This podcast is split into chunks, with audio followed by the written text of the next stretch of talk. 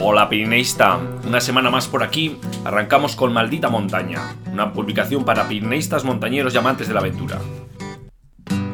Esta semana del 8M, Día Internacional de la Mujer, centramos el boletín en historias muchas veces olvidadas y tapadas como la de Anne Lister y su primera albiñemal.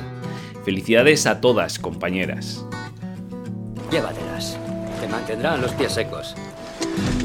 Si consigues sobrevivir, pégame un toque. Para evitar que la civilización le intoxique, decide huir.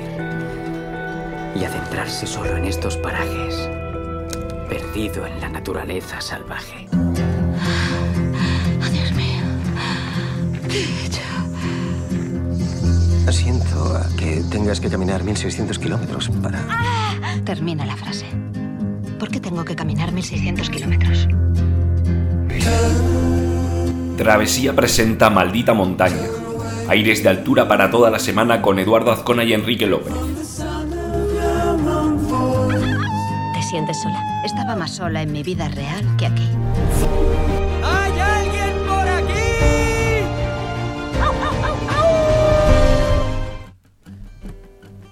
Bueno, y la historia que os traíamos esta mm, semana, eh, yo creo que es una, una historia muy olvidada, como fue la primera extensión al Viñemal por Anne Lister. Y bueno, queríamos en, este, en esta semana eh, del 8M, eh, esta semana tan especial, pues queríamos rescatar ¿no? esta, la historia ¿no? de, eh, y hablar un poco de la primera extensión oficial al, al Pic Long, al, al Viñemal. Eh, que no es otra cosa que hablar de Lady Lister, también del príncipe de la Moscova y del papel que jugaron pues, los guías en una controvertida primera ascensión y mm, en especial de Henry Cazaus y de Jean-Pierre Charles.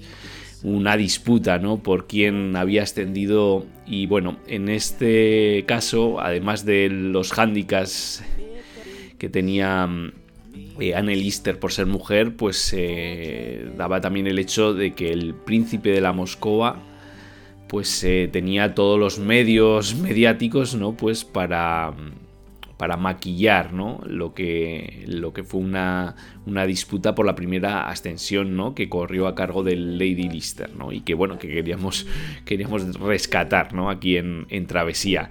Esta historia, pues, se da en, entre el 5 y el 18 de agosto de 1838. Os podéis hacer una idea, ¿no?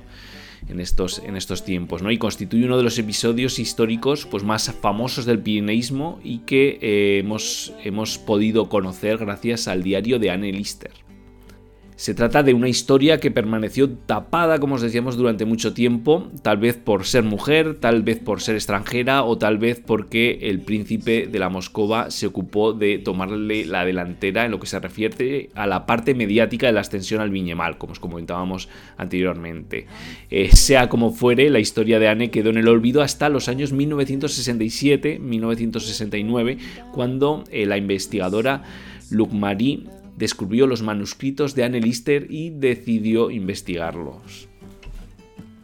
Y me preguntaréis, ¿quién era Anne Lister? Bueno, pues nuestra protagonista, la eh, señora Anne Lister, eh, fue una mujer nacida en el condado de Yorkshire, en, Inglaterra, que vivió bueno, junto a sus tíos, de los cuales heredó una gran fortuna en 1826. Contrariamente a lo que hubiera sido normal ¿no? para la época, ¿no, Anne? Una mujer rica, pues no se limita a mantener una vida acomodada. De hecho, no soportaba la hipocresía de esa clase ¿no? en los eventos sociales ¿no? a los que se veía obligada a asistir. ¿no? Se convierte en una mujer de negocios acostumbrada a tomar decisiones. Una mujer con recursos económicos, llena de inquietudes, dispuesta a viajar y a perseguir sus sueños. Así pues realiza numerosos viajes por Europa y en 1827 organiza una expedición para ascender el Mont Blanc de mm, haberse llevado a cabo, podría haber se podría haber convertido en la primera mujer en hollar su cumbre, pero el invierno ya estaba encima y tuvo que desistir. Sin embargo, tres años más tarde, en 1830, 30, consigue la primera ascensión femenina conocida al Monte Perdido y en 1838 la primera absoluta al Viñemal, que es un poco la historia que os rescatamos. Por otra parte, bueno, eh, no podemos pasar por alto que Anne era una mujer lesbiana, considerada por muchos como la primera lesbiana moderna y que por ello padeció pues eh, muchos acosos. ¿no? Entre sus diarios, una parte muy importante está dedicada a sus relaciones amorosas y una parte que escribió cifrada en una combinación de álgebra y griego antiguo. Anne Walker, la mujer que acompañaría a Anne Lister en este viaje al Viñemal, fue su gran amor, a quien legó eh, su fortuna. Por desgracia, la familia Lister arrebató a Anne Walter toda la herencia y esta acabó muriendo años después en un asilo, siendo considerada una demente. Bueno, y ahora vamos un poco a lo que os comentaba al principio, la ascensión de Ley de Lister al Viñemal, el 7 de agosto de 1838. El 5 de agosto amanece nublado en la cabaña de Sausat de Bat, en el valle de Usú, a dos horas a caballo de Gavarní. Anne Walker no parece encontrarse bien y al mediodía el tiempo continúa sin mejorar. Con esto, Anne Lister decide volver junto con Anne Walker a Guedré y hacerle llegar instrucciones a su guía local, ¿no? para que acuda a la cabaña en cuanto el tiempo mejore. Esta persona eh, es la que conoce el terreno y tiene la clave para ascender al Viñemal. ¿no? Al día siguiente, el 6 de agosto, vuelve a salir nublado. Sin embargo, llega una noticia que lo cambia todo. Charles, el, guía más experimentado de los que acompañarán a Anne al Viñemal, le cuenta que el príncipe de la Moscova ha contratado a su anterior guía local ¿no? para partir hacia la cima del Viñemal el jueves día 9. La señora Lister siempre había dicho que no hacía esto para alcanzar la gloria, sino por placer, pero la noticia de que el príncipe se le adelante, pues eh, parece que le inquieta, ¿no? De esta forma, toma la rápida decisión de regresar ese mismo día a la cabaña junto a con sus eh, guías eh, Charles y Pierre, donde se reunirá junto a Casaus, el cuñado de Charles, quien traerá de vuelta los caballos al día siguiente. Esa noche lo pasarán en la cabaña junto con otros cinco pastores. A las 2 de la mañana del día 7, sin haber dormido, se levantan para continuar a caballo durante otras dos horas más hacia el Viñemal. ¿no? Las dificultades, os podéis imaginar, comienzan hacia las 7 de la mañana y durante las horas siguientes tienen que colocarse y quitarse los crampones en varias ocasiones. tiempo había sido despejado durante toda la subida, pero al llegar arriba, a eso de las 12 menos 20, las nubes les rodean. La cima les la alcanzan a eso de la una de nuevo con sol, y para dejar constancia de su ascensión construyen una columna de piedras en cuyo interior dejan una botella con los nombres escritos: Annelister, Jean-Pierre Charles, Jean-Pierre Saujou y Henri Cassaus.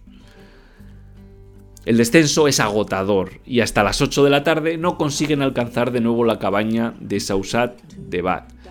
Durante los días siguientes, Anne continúa con su viaje por España que le llevaría a Bujaruelo, Torla o Jaca para estar de vuelta en, Saint-Sauveur el 14 de agosto. En ese momento, príncipe de la Moscova logra alcanzar junto con su hermano y Casau y cuatro guías más la cumbre del Viñemal el 11 de agosto, cuatro días más tarde que Anne. Anne se encuentra paseando por San Sauer eh, junto con Charles y eh, se encuentra con que Cassaus eh, ha engañado al príncipe y le ha hecho creer que ni ella ni él habían alcanzado la cumbre, aunque sí los demás guías. ¿no? Su intención sin duda había sido la de pedir al príncipe de la Moscova el precio de una primera ascensión. Fíjese que en estos tiempos las ascensiones de guías, pastores y demás no contaban, ¿no? El resto de esta historia se vuelve un poco farragosa, ¿no? El príncipe había sido engañado y este no quería reconocerlo, ¿no? Al final, este termina por aceptar los hechos y todo se soluciona en favor a Lady Lister con un escrito firmado en la posada de Guedré en el que el guía Cazaus se retracta, De lo que había lo que había dicho. La traducción de este certificado la, hemos extraído del, del libro Cumbres Pirenaicas de mm, Claude Leche, eh, publicado por SUA en el 2002, ¿no? y dice así. El que suscribe Enrique Saus con domicilio en Gedré declara en honor a la verdad que el día 7 del mes de agosto serví de guía a la señora Anne Lister para la ascensión que realizó dicho día. Llevaba consigo dos guías más que había contratado en Luz, Jean-Pierre Charles y Jean-Pierre Saint-Joe. Certifico que todos juntos llegaron a la punta más alta de Viñemal. Bueno, y sigue el, el texto, ¿no? Y bueno, hace mención a que, eh, bueno, colocaron una botella que contenía un papel con los nombres de, de, todos, ¿no? Bueno, pues esta es la historia de la primera ascensión al Viñemal. Bueno, pues una historia que sin duda, pues en estos días queríamos traerla al boletín eh, y también al podcast y bueno, que os la estoy yo contando en viva voz. Pero bueno, os traíamos más contenidos. Bueno, ya sabéis que, en alguna ocasión nos hemos compartido un, artículo eh, que es un recopilatorio de, mujeres alpinistas, que sin duda desde siglos pasados hasta la actualidad, pues que han marcado historia, ¿no? Y que muchas veces, pues, eh, sus actividades pues no han sido reconocidas, ¿no? Como la, la historia que os hemos contado de Anne Lister, ¿no? Aquí, bueno, pues tendréis, tenéis sin duda pues a, muchas de las más grandes. Sin duda, si nos hemos olvidado a alguien, ya sabéis que podéis escribirnos pues para que completemos el listado. Bueno, y queríamos también, traeros pues la biografía sin duda inspiradora de Wanda Rukiewicz, la alpinista, bueno, que muchos consideran más sobresaliente de todos los, de todos los tiempos. Bueno, si no habéis tenido ocasión mm, de, leer los artículos, pues ya sabéis que los tenéis colgados de la web y en el boletín de esta semana, como os decía. Y así llegamos a la sección de buscamos un lugar. ¿no? Ya sabéis que todas las semanas eh, mm, aportamos una fotografía y con unas pistas y preguntamos ¿no? de qué lugar estamos hablando. ¿no? Es una manera de mm, con este juego pues se conocen muchos lugares que van a dar pie seguramente a muchas salidas que van a ser mucha inspiración para muchos de, nosotros. Eh, ya sabéis que podéis eh, facilitarnos estos lugares, ¿no? Que desde enero pues hemos abierto digamos este juego como no podía ser de otra manera y bueno pues tenéis un formulario en el que podéis enviarnos la fotografía con las pistas y bueno y nos divertiremos, ¿no? Eh, jugando encontrando los lugares. En esta ocasión es un terreno nevado, es un terreno nevado con una cumbre que se ve con, bueno, con unas aristas así, ¿no? Que parece que es una cumbre abrupta, ¿no? Porque en la parte baja vemos algún pino, pino negro, en la parte alta, pues eso, ahí las, la cumbre nevada, ¿no? La fotografía de esta semana nos la envía Miguel Hernández, ¿no? Y es una estampa invernal, como os decía, ¿no? A los pies del monarca pirenaico en la que os preguntamos por el nombre de esta montaña. Y ahí van las pistas. Aunque vistas desde aquí la montaña que buscamos se muestra imponente, su altura es muy modesta para la zona en la que se encuentra. Y a sus pies se encuentra el refugio del mismo nombre. Y va la tercera de las pistas. Desde luego no es un pico sencillo, la subida clásica por la cresta tiene pasos de hasta quinto grado, dificultad D, bueno, pues este es el lugar de esta semana que nos comparte Miguel y bueno, veremos la próxima semana de qué lugar estamos hablando. Bueno, ¿y cuál es el lugar de la semana pasada? Me preguntáis, ¿no? Pues el lugar de la semana pasada es el refugio de Tucarroya, el refugio construido eh, más antiguo de los Pirineos con permiso de la caseta del observatorio del Pic de Mididwigorri, ¿no? Del Col de Sencors. El refugio fue terminado el 30 de septiembre de 1889 e inaugurado solemnemente el 5 de agosto de 1890. Para festejar el acto acudieron a la brecha un nutrido grupo de personalidades entre los que figuraban diputados, alcaldes, presidentes de clubes de montaña y famosos pirineístas. Y como curiosidad, eh, los asistentes disfrutaron de un menú que hoy sería, digamos, de, cárcel, ¿no? Sarrio de Monte Perdido, cabra montesa mm, del Arazás o paté de uruguayo, entre, otros, entre otras exquisiteces. Bueno, pues este es el lugar de la semana pasada. Y bueno, ahora comenzamos con la sección Relatos de Altura, ¿no? Continuamos con la publicación de los microrelatos de la primera edición del concurso y eh, os dejamos eh, disfrutar esta semana con otro, otros dos eh, relatos, ¿no? en, microrelatos. En esta ocasión vamos a recitar Cuentos de montaña por Javier Bernal Rubio y Crónica de otra victoria por Víctor Medrano Aguado. Ahora tenemos Cuentos de montaña por Javier Bernal Rubio. Va a ser yo quien la va a recitar. Papá, papá, porfa, Cuéntame la historia de la serpiente que salvaba a Monteperdido del incendio. Hijo, Pero si esa te la he contado tantas veces que tienes que sabértela ya de memoria. Pues papá, cuéntame entonces la de Chorché, el quebrantahuesos, cuando encontraba la espada perdida de Roldán. Pero si esa te la he contado ayer. Entonces, porfa, cuéntame una nueva, una sobre osos o marmotas. Bueno, vamos a hacer algo mejor. Vamos a ir a conocer a la serpiente y a Chorche y caminaremos tras los pasos de Roldán y encontraremos Monte Perdido. Ahí tendremos mil y unas historias nuevas que contar. ¿Qué te parece, hijo? Pues sin duda tiene toda la razón Javier, ¿no? Que mejor que conocer de primera mano en terreno, de pisar, de embarrarse y sentir el frío en la, en la cara, ¿no? Para conocer esas historias y leyendas que nutren el Pirineo. Muchas gracias eh, Javier por, por este, este relato. Y bueno, ahora vamos con el siguiente, que es el Crónica de otra victoria, por Víctor Medrano Aguado, que voy a pasar a recitar. Parecía una mala idea desde el principio, pero otra de tantas. Se nos pasó la hora, se echó la niebla encima, perdimos la senda, ni GPS, ni móvil, ni mucha conciencia del peligro. Nos anocheció al alcanzar la cima. En una dirección el refugio, en otras tres direcciones acantilado. A punto de montar vivac en la cima de un monte pelado a 1500 metros se abrió el cielo. Desde el refugio nos devolvieron los gritos, por fin. La niebla dejó ver a lo lejos destellos de linterna que marcaban el camino. Avanzamos a tientas con permiso de las cabras que se apartaban. Nos gritaron a lo lejos que si estábamos locos, de dónde coño salíamos a esas horas. No les conocíamos, pero ya les queríamos. Empezamos compartiendo sentido de humor y terminamos por compartir todo lo que teníamos. Allá arriba, de una forma u otra, uno deja de sentirse solo. Bueno, pues este es el, relato de, de, Víctor Medrano, ¿no? Crónica de otra victoria. Bueno, una, una de, tantas historias ¿no? que nos ocurren en, en la montaña, ¿no? de esos peligros que afrontamos y que muchas veces salvamos. ¿no? Muchas gracias a los dos por, pues, por compartirnos ¿no? estas vivencias, sin duda. Y bueno, ahí llega la tercera sección ¿no? de, este podcast, ¿no? la de noticias e historias más destacadas de la semana. Eh, bueno, ya sabéis que hacemos un repaso, hacemos nos zambullimos en las redes sociales, en los periódicos, en las revistas y en las noticias de la semana, ¿no? Para traeros pues una selección, ¿no?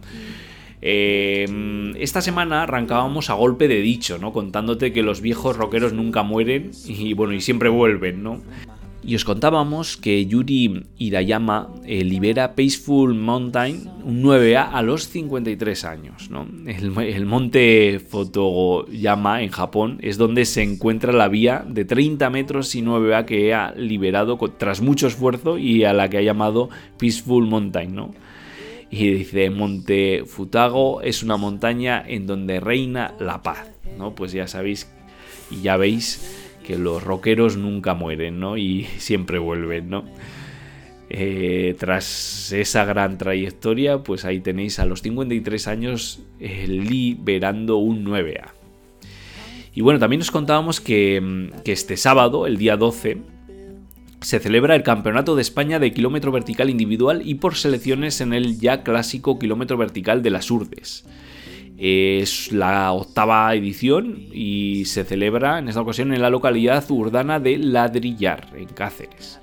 Eh, bueno, más de, de, 400 corredores tomarán la salida en la que bien seguro pues va a ser un, gran espectáculo. Y bueno, para los que quieran conocer el recorrido, ¿no? Para cubrir esos mil metros, ¿no? Que bueno, pues tienen que ser ya montañas potentes, ¿no? Esos, para esos kilómetros verticales, pues os compartíamos eh, una ruta que, que, trajimos hace, hace ya un tiempo, que era la subida al Cerro Ronquiero y bueno, que coincide toda esa ascensión con el kilómetro vertical.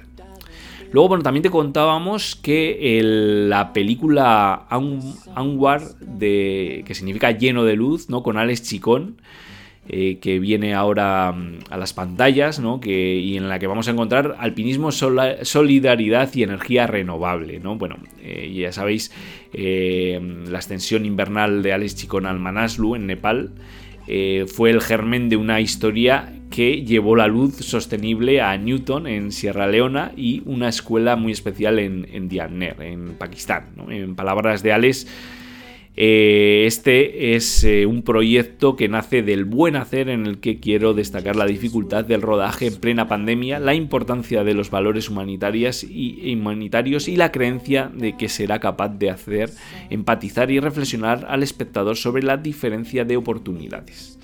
Bueno, pues una interesante propuesta de Alex y que os traíamos como noticia. ¿Qué más hemos tenido esta semana? Bueno, pues ha sido una sorpresa que una expedición de búsqueda encontraba en perfecto estado el Endurance. El buque de Shackleton, eh, congelado en el tiempo desde que quedó atrapado en 1915 en el hielo y bueno, la tripulación lo tuvo que abandonar, ¿no? Shackleton y su expedición partieron en 1914 para intentar llegar desde el mar de Weddell hasta el mar de Ross, ¿no? Es una ruta transantártica eh, pasando por el propio eh, Polo Sur, ¿no? Eh, tuvieron que dejar el buque y bueno, con unos botes salvavidas llegaron hasta Isla Elefante, donde sobrevivieron comiendo focas y pingüinos. Bueno, podéis, os compartíamos un enlace para ver un poco la historia, ¿no? Porque bueno, no fue tan sencillo, ¿no? Pues se quedaron en la isla, Shackleton tuvo que ir con, un pequeño grupillo a, a otra isla para pedir ayuda, porque claro, estaban en una isla que si no nadie les iba a ir a buscar sin duda, ¿no?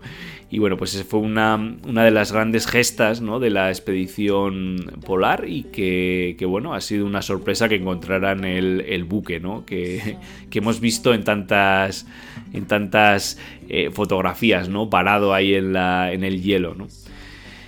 Bueno, pues esa era una de las noticias. Bueno, y terminábamos la sección en compartiéndoos, que podéis ir al boletín para ver pues un vídeo, bueno, aterrador, viendo cómo un escalador, Lila Niski, eh, se aferra con sus pioles al hielo cuando le empieza a caer una, avalancha, ¿no? Y estaba escalando en, en, solo, ¿no? Esa, esa cascada de, hielo, ¿no? Esa ruta, ¿no? Entonces, bueno, la verdad que, que es un poco...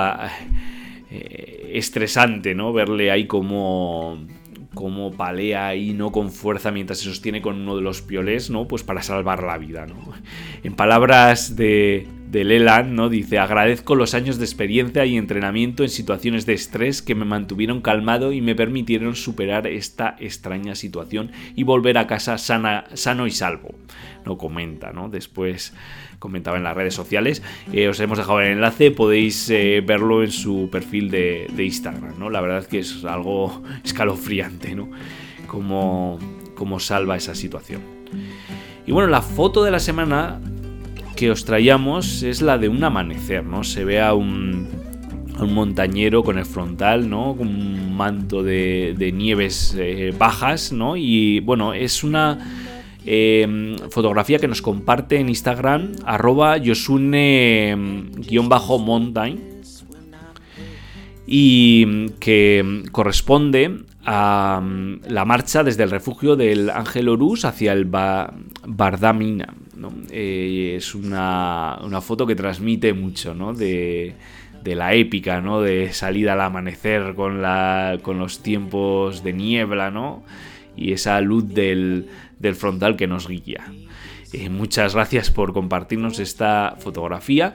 Bueno, ya sabéis que si queréis hacernos llegar alguna fotografía podéis seguirnos en arroba travesía pirenaica, nos podéis etiquetar y o compartir con el hashtag travesía pirenaica. Bueno, y ya con esto, con la fotografía, ya sabéis que me toca a mí despedirme, ha sido, ha sido un placer. Eh, y bueno, que os emplazo a la próxima semana en este mismo lugar. Ha sido un placer, un abrazo familia. Y como decía Jack Kerouac, porque al final no recordarás el tiempo que permaneciste en la oficina o arreglando tu casa, ve y escala esa maldita montaña.